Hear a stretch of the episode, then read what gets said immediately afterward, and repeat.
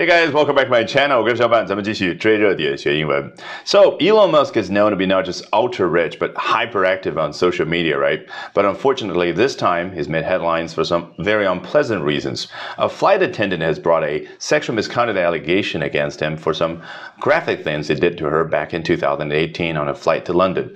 And to talk a little bit more about this in detail, we're going to take a look at what Insider has to say in a recent report. 我们今天通过 Insider 这篇文章的节选来深入聊一下啊，时下 欧美最火热的话题之一吧，那就是马斯克被一个空姐指控啊有性不端的性骚扰行为啊。这个话题的同时，我们学到最为新鲜的英文表达。So here we go.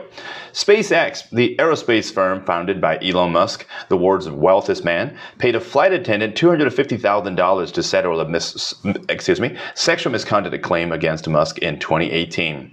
好，主语是 SpaceX，然后接下来呢，哒哒哒哒哒哒哒哒哒啊，就是两重补充内容啊。先说这是什么样的一家公司呢？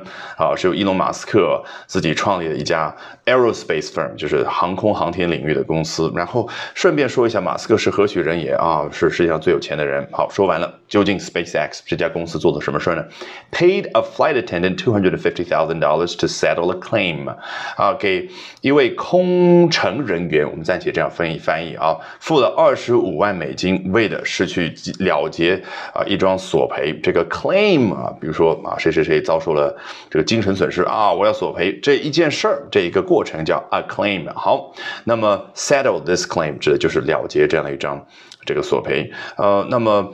呃，against 这个词啊，是我重点要去强调的，就是英文当中这样小小的介词，它能够非常传神的表达出这是针对马斯克。我们中文用的是动词，但实际上呢是对马斯克不利的，也就是有这种感觉在里边啊，对抗的感觉，它就往往能够直接用 against 去表达双方之间那种关系。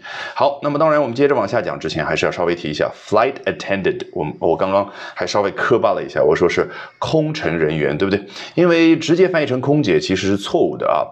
当年呢，美国、英国也非常流行叫 air hostess 这样的说法，air 空气当中，也就是在空中的 hostess 女主人，或者说啊招待别人的这样的一个人物的形象啊。但是呢，呃，据说啊，后来因为叫男女平权嘛，觉得总是把这样的一些词和女性挂上钩啊，那觉得啊不公平，所以呢，现在比较中性的一种表达就叫 flight attendant。毕竟 attendant 它是来自于 attend 这样的一个动词啊，就是啊去。服务别人这样的一个动作，凡是服务别人的这个人，在啊这个航班当中就叫 flight attendant。所以，我们中文概念当中的空姐也好，空乘也好，都叫 flight attendant。那么，这不禁让我想起来，其实现在在美国很多的餐厅里面啊，都已经不太说 waiter 或者 waitress，而是说 server 啊，excuse me sir，your server will be with you right away。那个 server 指的就是 serve you 的那个人啊，可以是男的，也可以是女的。好，接着往下。The attendant worked as a member of the cabin crew on a contract basis for SpaceX's corporate jet fleet。嗯，他啊，以一个 cabin crew 的成员之一啊，这个呃，在 SpaceX 旗下的企业的。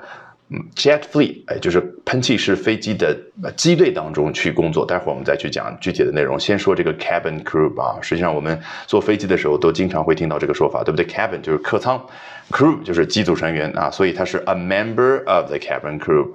好，那么这个 fleet 的一般指的就是。